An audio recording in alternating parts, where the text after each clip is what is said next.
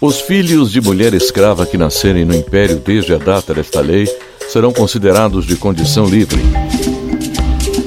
O texto assinado pela princesa Isabel em 28 de setembro de 1871 ficou conhecido como a Lei do Ventre Livre ou Lei Rio Branco. A legislação foi publicada passados 21 anos da Lei Eusébio de Queiroz, que proibiu o tráfico negreiro no Brasil imperial. Historiadores estimam que 3 milhões e 600 mil africanos foram importados como mercadoria por mais de três séculos. Essas pessoas eram escravizadas, e até a nova lei, qualquer descendente nascido de uma mulher em regime de escravidão já nascia escravo.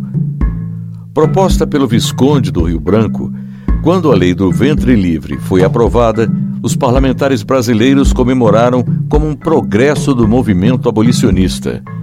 Mas a tão almejada liberdade estava condicionada à decisão do proprietário de escravos.